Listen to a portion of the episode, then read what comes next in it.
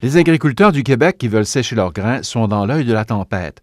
L'interruption du transport ferroviaire qui sévit au Canadien national devait en principe épuiser d'ici jeudi 80% des réserves de propane au Québec. Une pénurie de propane pour les producteurs de grains, c'est une situation qui est complètement dramatique. Raymond Gouron, porte-parole de l'Association québécoise du propane. Le propane est utilisé au niveau du séchage du grain. Il faut savoir que les producteurs, quand ils récoltent le grain, ont un certain taux d'humidité et ils doivent abaisser ce taux d'humidité-là à un niveau acceptable pour être capable, en fait, de pouvoir le, conserver.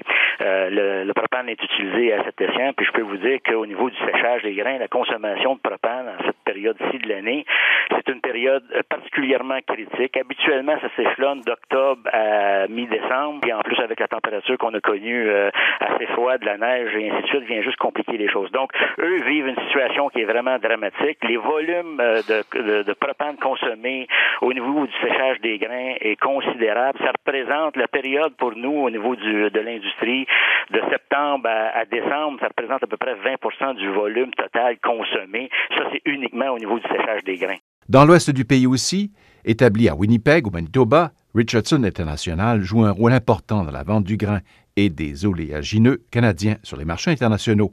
Or, la paralysie gagne l'entreprise dans notre réseau d'élévateurs de grains, les élévateurs sont principalement desservis par soit une ou l'autre euh, des, un ou l'autre des chemins de fer, euh, soit le Canadien national ou le Canadien Pacifique.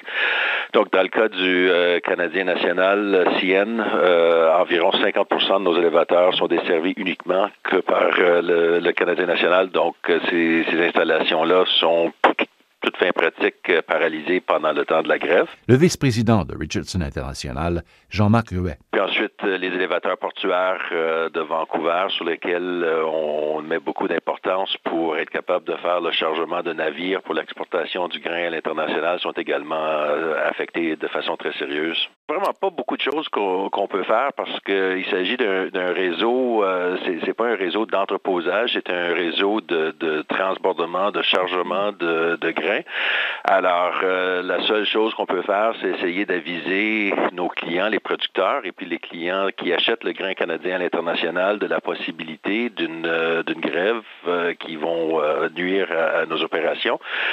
Puis c'est toujours des mauvaises nouvelles, surtout je pense au niveau international, la, réputation du Canada comme étant un, fournisseur fiable est, est, sérieusement mise en question. Les 3000 employés du CN au Canada, qui sont membres du syndicat des Teamsters, ont débrayé pour une période indéterminée. Il s'agit donc d'un véritable casse-tête pour les compagnies canadiennes parce que la solution de rechange, le transport routier, n'est pas suffisante, en raison notamment de la pénurie de chauffeurs de camions. C'est notamment le cas de Produits forestiers résolus, une multinationale canadienne dont la majorité de la production du bois d'œuvre et de papier est acheminée par train. La grande majorité de nos installations utilisent les services ferroviaires pour soit exporter ou livrer les produits que nous fabriquons.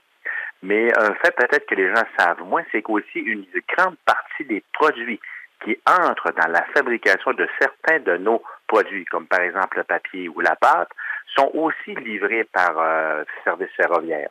Carl Blackburn est directeur principal aux affaires publiques et relations gouvernementales chez Produits forestiers résolus. On doit euh, mettre en place un plan de contingentement qu'on a bien sûr préparé, réfléchi, mais qui a des incidences économiques car l'utilisation, par exemple, de, camions euh, avec une rareté de camions et de camionneurs, c'est des coûts qui sont plus élevés que ce que nous payons actuellement. Et il est clair que pour nous, euh, cette grève qui, qui, qui affecte l'OCN, c'est pas une bonne nouvelle, mais c'est vraiment une situation qui affecte l'ensemble des régions du Québec parce que vous le savez, il y a beaucoup de transport qui euh, est occasionné par ce service. Il est vrai que la situation actuelle est préoccupante. Il est vrai que la situation actuelle euh, occasionne des charges supplémentaires pour, euh, bien sûr, nos coûts de production.